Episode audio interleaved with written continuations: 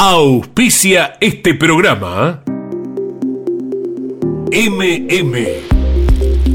Alimentos para la familia en Comodoro Rivadavia y Santa Cruz. Campeones Radio presenta Damas Fierreras. El espacio semanal de las mujeres en Campeones Radio. Para conocerlas a fondo y descubrir cómo sienten y viven desde su lugar la pasión del deporte motor. Damas Fierreras. Con la conducción de Mari Leñani en Campeones Radio. Todo el automovilismo en un solo lugar.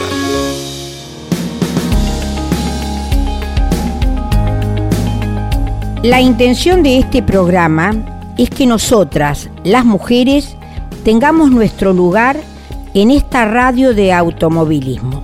Queremos escucharlas, saber qué piensan, cómo viven el deporte motor.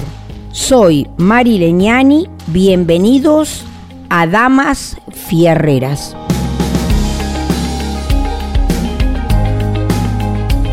¿Cómo están? Hola, mis queridas damas fierreras. Hoy tenemos una eh, entrevista bastante jugosa, porque decir Di Palma, bueno, es decir Arrecife. Lo que pasa que cuando tuve que hacer esta entrevista se me complicaba. Son tantos los Di Palma que no sabía con cuál estaba hablando. Hola Lili, ¿cómo estás, querida? Hola Mari, buenas tardes. Muy bien. La verdad que te agradezco la invitación, me tomó de sorpresa. Pero bueno, acá estamos. Eh, bueno, yo quiero eh, aclarar que Lili o Liliana Di Palma es la esposa de José Luis. Y después ella nos va a decir sus hijos, yo creo que tiene algunos corredores. Entonces comenzamos eh, a armar tu familia, Lili. ¿Cuántos hijos tenés? Mis hijos son, son tres. Mariana, que tiene 34 años, Josito, que tiene 31, y Estefano, que tiene 26. Ellos son mis tres hijos. O sea que Estefano vino un tiempito después. Te tomaste un descansito. y vamos a empezar un descansito que lo recuperamos después al descansito. eh, vamos a empezar desde el principio. Sé que los varones son los dos corredores, pero Mariana, ¿anda con los fierros a cuesta también o ella se abrió y hace su vida aparte? Mira, Mariana, eh, ella estudió Relaciones Internacionales, después hizo algo de comunicación, hizo algo de ciencias políticas y hoy está es la directora eh, general de violencia de género de la ciudad de Buenos Aires. Siempre está muy atenta, o sea, es eh, imposible pensar que ella no, no, está relacionada al automovilismo porque eh, nació prácticamente, no te digo en un autódromo, pero a la semana estaban en una primera carrera muy chiquitita, muy inconsciente de mi parte pero bueno, si ella bien está muy atenta a lo que a, la carrera de sus hermanos y a la de su papá, eh, no, ella agarró para otro lado. Lo que pasa que si vos decís Di Palma, no hay un domingo que no haya un Di Palma en, una, en un circuito, porque ustedes cuando no es uno es otro, arrancando por el abuelo Luis, este del cual nosotros tenemos muy lindos recuerdos, un gran amigo nuestro, entonces quiero, vos lo conociste a Luis, ¿cuál era tu relación? ¿Cómo te trataba? ¿Como un suegro serio? ¿O era como era él, tan simpático y agradable? Mira, la verdad es que tanto Luis como Tana han sido personas eh, muy amorosas a su manera eh, conmigo la situación, o sea, con, con José, el papá de los chicos, nos casamos muy jóvenes, eh, yo tenía 19 y él tenía 20, así que Mariana llegó a los 19 mío también. Nos fuimos a vivir a la casa de ellos, recién estrenada. Y la relación con, eh, con Tana era eh, muy cercana, aún sigue siendo, eh, y con Luis era de mucho respeto. Yo lo trataba de usted, pero bueno, él, una persona muy, muy afectuosa a su manera, parco, pero... También vos, vos, le habías robado al hijo, ¿qué querés? Sí, no, eh, pero después me robó el mío, así que estuvimos a mano con eso. y con José Luis, ¿cómo se conocieron? Porque vos sos de Arrecifes también, ¿no? Sí, bueno, con José desde la primaria. Nosotros empezamos, nos conocimos a los 13 años, así que bueno, fue todo un montón de tiempo.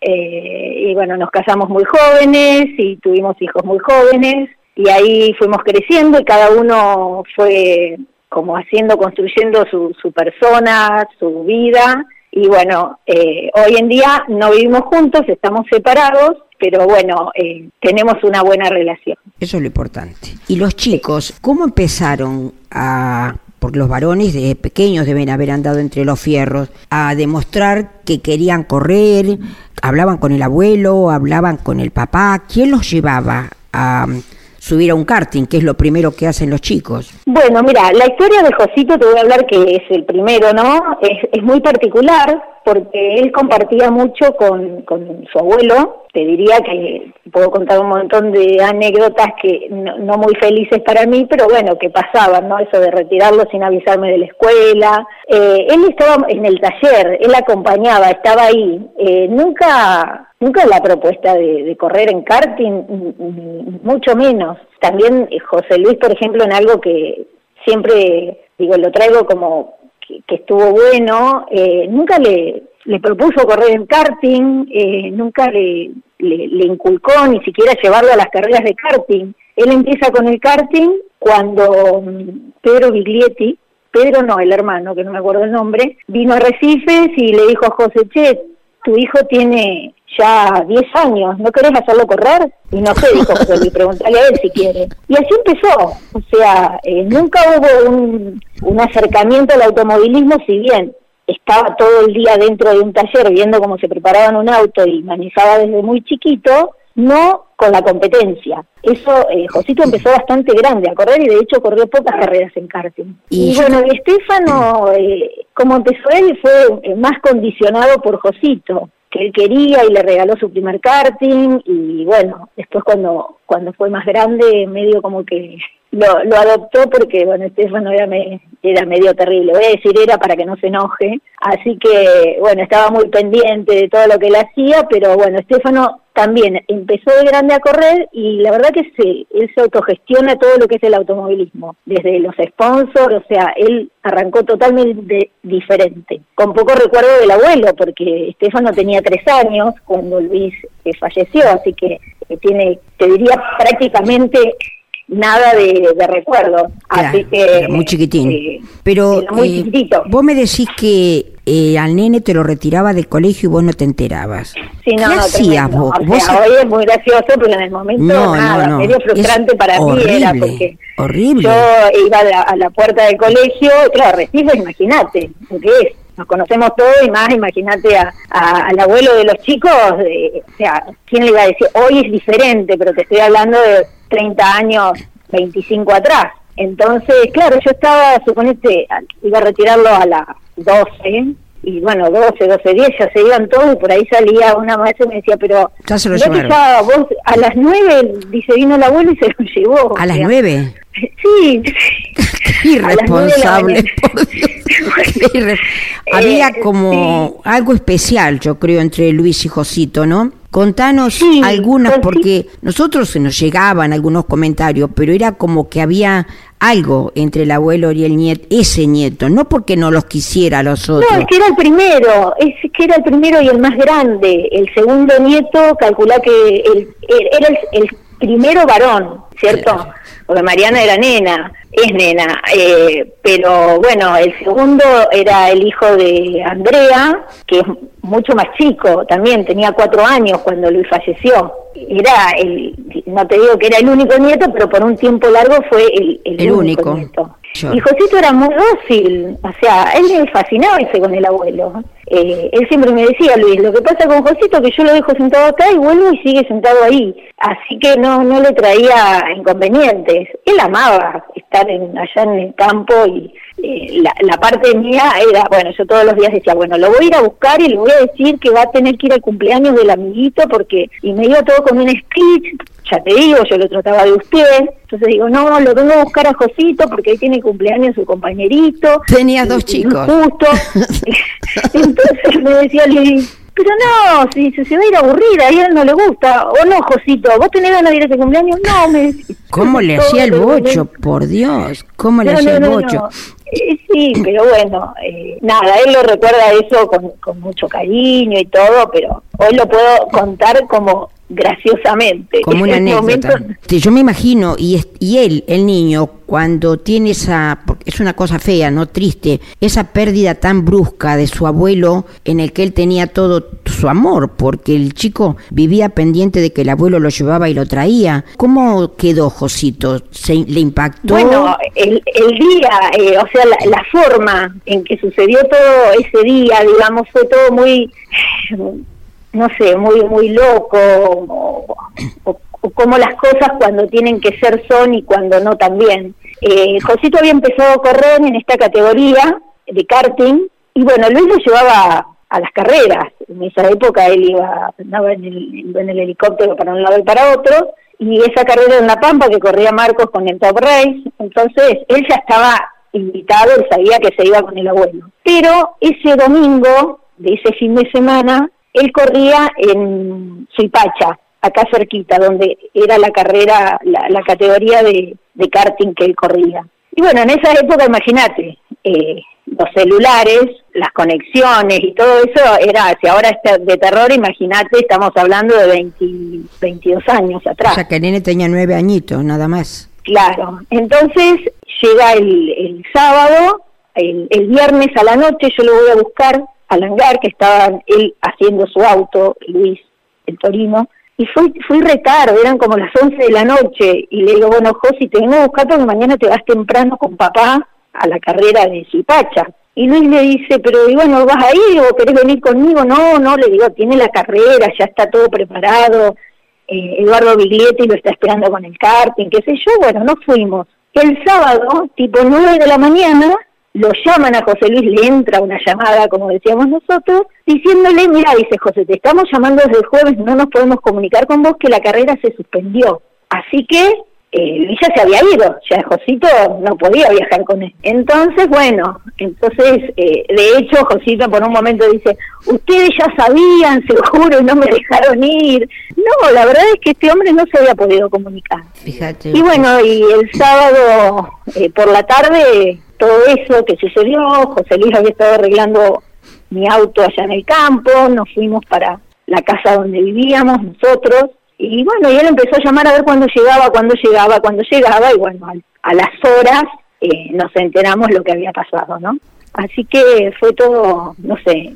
Sí, fue tremendo eh, para todos, me imagino para ustedes. Sí, sí, eh, sí, fue muy choqueante, o sea, todo lo que es accidente uno no lo espera, para la familia, para hijos, para todos, para Tana, para, para todos, fue para la gente de Arrecife, para la gente que, para todos, o sea, todos los que lo conocían, fue muy fuerte.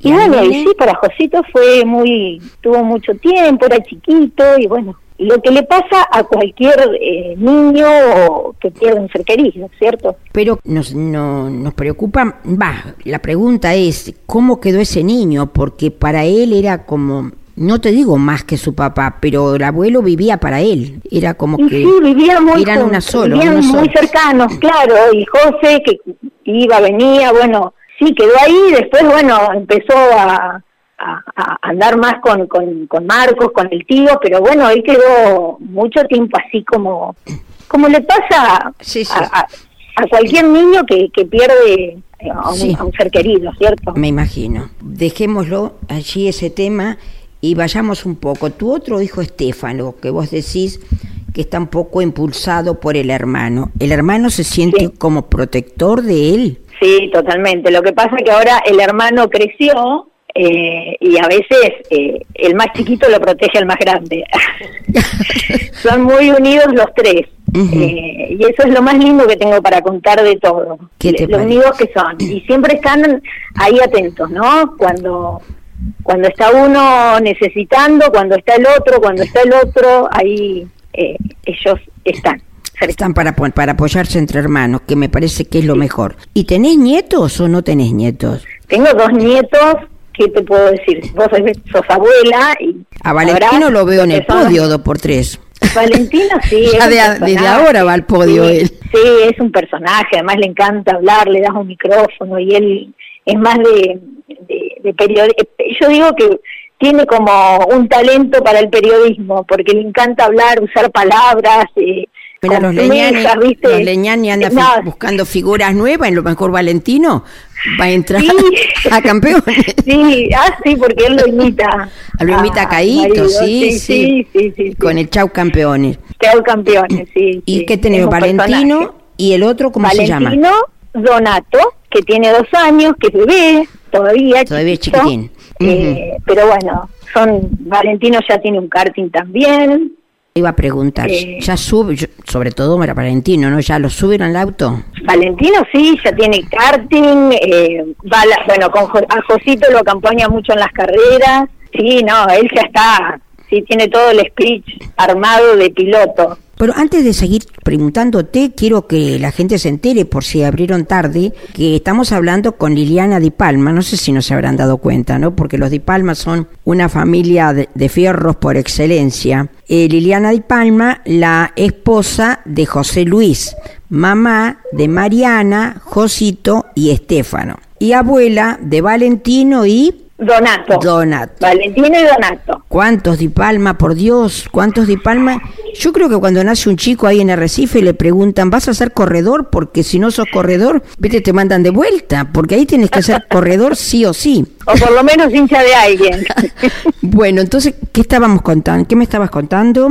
bueno, te contaba de Valentino, que tiene un karting, ah. que lo lleva a Josito a probar, que le gustan las carreras, que le gusta el eh, bueno, el otro día en, la carrera de Top Race, una fotito que le sacaron porque, bueno, mi parte es también acompañarlo en la espiritualidad. Entonces, cuando él corre, le digo, bueno, vamos a pedirle a la Virgencita que lo cuide a tu papá, que lo cuide a Fefo, que entonces él ahora, eh, cuando mientras el padre corre, pone las manitos así juntas y bueno, le pide a la Virgen, así que es un personaje, sí, sí. Pobrecito. Bueno, y volviendo un poquitito para atrás en la historia de los Di Palma, José Luis estuvo corriendo en Europa, ¿no? Claro, José Luis en el 90 fue a probar un equipo de Opel Lotus, que era la, antesala de la Fórmula 1, y ahí estuvo por, a ver, 90, 91, 92, 93, 94, 95 hasta el 96.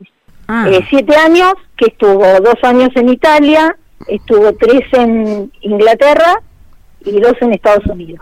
Y mientras tanto, ¿vos eh, ya estabas casada con él o...? Sí, sí, sí, ya estaba, sí, ya estaban Mariana y Josito. Así que, sí. ¿Cómo se arreglaban? ¿Ibas de tanto en tanto? ¿Él venía para acá? No, no, nos mudábamos durante el año a la, ciudad o al, país donde estaba la, la, categoría, claro. Estuvimos los dos años en Italia, eh, los eh, cuatro, los tres en, Inglaterra y los dos en Estados Unidos. Con los chicos. siete años que, con los chicos. Mm. nos llegó en el último año, así que él estuvo recién nacido en el último año. ¿Y la vida ya te resultaba difícil? ¿Podías ir a las carreras con los dos chicos? ¿No? ¿Sería sí, fácil? Sí, sí, No, a ver, si lo vemos en perspectiva, digo, ¿cómo, cómo hice? Porque no había celular o, no, o nosotros no teníamos, hablo del 90, José Luis corría una categoría internacional, nosotros el primer año estábamos en Italia y la verdad que él se iba y yo no sabía ni cómo le había ido, si estaba bien, si estaba mal, si, si había tenido algún inconveniente. Me enteraba cómo estaban las cosas cuando volvía. Teníamos sí a Néstor Palmetti, que era un, periodista conocido, que trabajaba para la revista Autosport, argentino, que bueno, él por ahí me hacía alguna enlace en la semana y me decía, sí, le fue bien, hasta que después tuvimos una línea de teléfono y cuando podíamos hablábamos. Pero yo digo, bueno, tenía 22 años, ¿cómo, cómo hice? Pero si vos me mm. decís, no me resultaba difícil. Debería ser la inconsciencia de la edad, qué sé yo. Claro. ahora uno piensa mucho más. Con los dos chicos pequeños, no debe ser no, no, una cosa ¿Y en qué ciudades viviste? Por ejemplo, en Italia, que en Italia estuvimos en, en Novara el primer año y en Monza el segundo. En Inglaterra estuvimos en Warrington, al norte, entre Liverpool y Manchester. Después vivimos en Grantham y en Reading y una ciudad cerquita de Londres. Sos admirable, ¿eh? porque solo pensar que te tenías que mudar de, de una ciudad a otra, de un país a otro, y él ocupado estaría atrás del coche. Vos, vos con los chicos, me imagino las que habrás pasado, ¿no?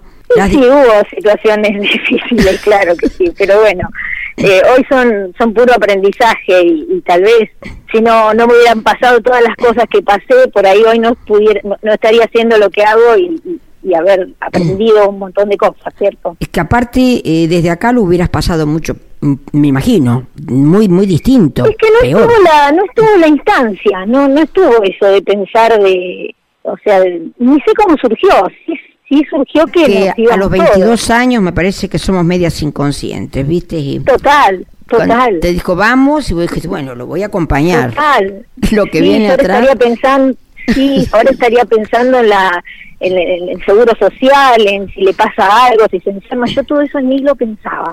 Pero bueno, gracias a, a la Virgen, como dice tu niño, gracias a la Virgen todo salió bien, ¿no es cierto? Y él pudo, claro que pudo sacarse las ganas, porque si no, en su inconsciente siempre estaría, y culpa de que no pude, no lo hice. Entonces, Además, él salió, eh, tuvo un campeonato en Inglaterra. Tan mal no le fue. Tan, mal no le fue. Tan mal no le fue. Bueno, y vos, ¿qué haces? Porque ahora los chicos ya están grandes, no es que no te necesitan, pero cada uno va haciendo su vida propia. ¿Vos qué haces? ¿A qué te dedicas? Bueno, yo soy coach ontológico. Eh, hace ya siete años que, empecé, que me formé. También son esos momentos de, tocar fondo y bueno, ver qué, cómo me construyo de nuevo. Y encontré esto que, que me gusta, que tal vez tiene que ver con, con esto de acompañar a otras personas, ¿no?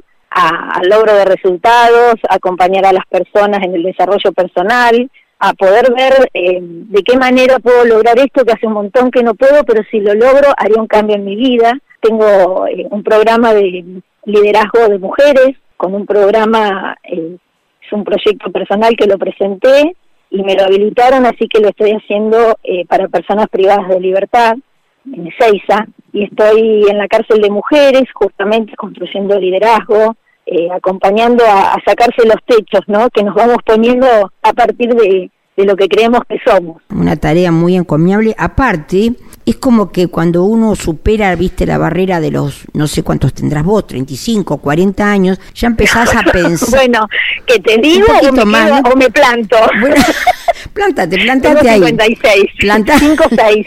bueno, estás, estás, como mis hijos más o menos, los más grandes van parejitos. Pero es importante que uno tenga algo para uno, porque Tana también me contaba de su actividad, me estás contando de Mariana. Es lindo porque en el interior la mujer busca y busca cosas muy positivas, me estoy dando cuenta, porque... Más que tener algo, Mari, es encontrar el propósito, que más allá de ser hombre o mujer, es cuando el ser humano encuentra su propósito, el para qué estoy en esta vida, ¿no? ¿Qué legado quiero dejar? ¿Qué impacto quiero dejar eh, en el mundo para que sea un poquitito mejor? Eh, cuando encontramos el propósito, todo sale fácil. Eh, y es como en un estado como de, sentirse pleno, ¿no? Podemos vivir 120 años como quienes viven el Ikigai en Japón, pero bueno, justamente ellos sí saben para qué están, saben cuál es su propósito, pero eh, no saber para qué, para qué estuvimos, porque la primera respuesta fácil que nos sale es para nuestros hijos, para nuestra familia, para pero la verdad que va más allá de eso, porque los hijos se van, porque los hijos hacen su vida, y bueno, y me van quedando huecos, ¿no? El nido vacío. ¿Qué hago con todo esto? Sí, sí. bueno, eh, es una invitación que, que podamos cada uno descubrir cuál es nuestro propósito para qué estamos en este mundo. Y se ve que ahí en tu ciudad este, trabajan mucho sobre el tema porque tanto tu hija como Tana, y ahora me, me lo estás contando vos, trabajan mucho por el bien del otro. Yo las felicito porque es, muy linda esa tarea, muy linda porque estás, eso de ayudar al otro no es por ningún interés, pero tan, nos hace más bien a nosotros que al mismo que estás ayudando, porque te, te lo agradece, la gente se siente tan bien, tan bien de que vos le puedas dar una mano, aunque sea tomarle una mano, ya están sintiéndose bien el otro, ¿no es cierto? Sí, el poder de la escucha a veces simplemente, ¿cierto? la escucha, la escucha. Eh, a veces eh, no podemos hacer mucho más que escuchar. Me pasa a veces cuando, taller pasado en, en Ezeiza con jóvenes adultas, tengo la población de jóvenes adultas y la población adulta, tres chicas de máxima, eh, nada, lo único que vos, a veces la única herramienta es escuchar lo que les pasa. yo creo en el ser humano, A mí me pasa que creo en el ser humano, creo que cuando entiende que son, podemos cambiar, que, que somos cambio permanente y apropiarnos de ese cambio, eh, damos un vuelco de 180 grados. Por eso, eh, a veces desde el escucha es permitir que el otro hable y también se escuche lo que le pasa. A veces es solo eso, sin nada para acotar. Todo te digo, la gente grande y en estos momentos que estamos viviendo hoy con todo esto que nos ha pasado de la pandemia, de los encierros, la gente mayor necesitan, yo digo necesitan que le pongamos oreja porque están muy solos. Y sí, es verdad. Por el temor, a veces, este, pero yo, vos sabés que yo lo hago. Yo tengo mi, un grupo de amigas, yo trabajaba en una parroquia, toda gente mayor, estaba en el grupo de la Liga de Madres, y no llamo a la que está bien, generalmente llamo a las que están solas, a las que están necesitadas. ¿Y cómo te reciben? Porque esa gente está esperando que alguien se acuerde de ellos. Y yo veo que lo tuyo es eso, ¿no es cierto? Que están esperando que aparezcas. Sí, eh, de hecho es un programa que no es, eh, o sea, no es obligatorio. Hasta el año pasado en la de hombres no era obligatorio, ahora lo pusieron como parte de, lo que es tratamiento. Eh, pero en mujeres van quienes quieren, es la idea, ¿no? También que uno pueda decidir si quiere un cambio, si lo necesita.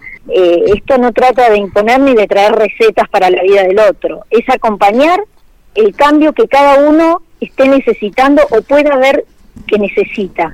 Muy bien. Eh, así que nada, y bueno, lo lindo es que unos traen a otros, ¿no? Sí, sí. Así que... Aparte se, comentan, comentan y eh, la próxima vez te va a venir otra que, que estaba esperando que alguien le abriera que le abriera la puerta para entrar. Otra pregunta que te quiero hacer, con la señora Tana, ella tan seria la Tana, ¿cómo andamos? ¿Bien? ¿Cuál es tu relación con ella? Y con Tana tenemos una relación, imagínate que yo me puse de novia a los 13 años y bueno, la acompañaba en esas épocas para, para todos lados, yo vivía en lo de Tana, tenemos una relación muy fluida, muy, muy, linda. Sí, sí, muy, muy de par, o sea, sí, una, una linda relación. Bueno, me, alegro, eso es lo que estábamos comentando hoy, viste, de que en las ciudades chicas uno tiene más posibilidades de, de charlar, de encontrarse, de aunque sea en una cocina, tomar un cafecito, viste, estar con el otro y eso nos hace mucho bien a todos. Y aceptarnos, aceptarnos en las diferencias. Los nietos, ¿qué hacen? Bueno, subir, uno ya me dijiste que se sube al karting y el otro es chiquitito. Y el otro va al jardín maternal, recién, entraron Josito y Estefano, habrás escuchado unos ruidos. Y bueno, me lo dejaban a, Donato y se lo llevaron otra vez porque me vieron que estaba ocupada. Y el papá, el papá y el abuelo, ¿cómo son con los nietos? José Luis, eh, ¿se los lleva? José no vive en Arrecifes, así que eh, José no, no vive acá en Arrecifes. No hace lo que hacía Luis que se los robaba, ¿eh? No te puede robar los chicos. sí, pero no está viviendo en esta ciudad, así que no, cuando los, encuentra más en una carrera, y, sí, viste, José se pone los molesta a los chicos, le gusta hacerlos gritar. Ah, los molesta, los, los hincha, como decimos nosotros. Bueno, Lili, te digo la verdad, me pasé una linda tarde con vos. Me encanta la familia de Palma, pero son tantos que a veces me enriedo, querida mía. Así que fue un gustazo. Primero, cuando me dijeron Liliana Di Palma, yo digo, ¿quién es Liliana Di Palma? ¿Es la esposa, la esposa de José Luis? No, mamá, ¿Estás confundido? Cosito, no, mamá, estás confundida. Digo, lo que pasa es que yo, de los grandes sí, pero después los que empezaron a venir para atrás, no los ubicaba. Tuve que hacerme el árbol genealógico. Así que ahora ya te tengo ubicada que sos de la camada, sos de la camada de mis hijos, entonces. Bueno, Estoy muy agradecida con tu invitación. Eh, tu familia también es muy querida para, para todos mis hijos y para mí también son personas que siempre en el ámbito que, que están a veces conflictivos son las personas que mantienen las formas, el respeto, los valores y eso es muy apreciado eh, por mis hijos y a veces también por, por mí en este caso, ¿no? Cuando se abordan temas con tanta tanto respeto y así que eh, nada, gracias a, vos eh, también me sentí muy bien la, la, que se siente bien soy yo, Lili, porque te digo, con cada chica que he conversado, chicas, por supuesto, mucho más jóvenes que yo, algunas quizás las he cruzado en alguna carrera, yo ya no voy más a la carrera, pero realmente son tan educadas y tan nobles que te me hacen sentir bien a mí. Yo lo que hago ahora lo hago, pero lo hago porque yo lo disfruto. Y he conocido gente muy, muy, muy linda, muy linda. Gracias. Seguramente porque sos una linda persona. Uno cosecha lo que siembra. Gracias, Lili. Te mando un super beso y nos encontraremos si Dios quiere. Hasta siempre. Gracias. Gracias a vos y a todas las oyentes. Un beso grande. Adiós. Bueno, hemos terminado esta linda charla con Liliana Di Palma, otra del clan Di Palma. Se prestó para que pudiéramos conversar y ampliar un poco más nuestros conocimientos sobre las damas fierreras. Gracias, hasta todos los momentos. Nos encontraremos próximamente con otra dama fierrera. Campeones Radio presentó Damas Fierreras el espacio semanal de las mujeres en Campeones Radio, con la conducción de Mari Leñani. Damas Fierreras. En Campeones Radio. 24 horas de música y automovilismo. Auspició este programa MM Alimentos para la familia. Distribuidor mayorista y minorista de productos alimenticios para Comodoro Rivadavia y Santa Cruz. Matíasmardones.com.ar Campeones Radio. Una radio 100% automovilismo.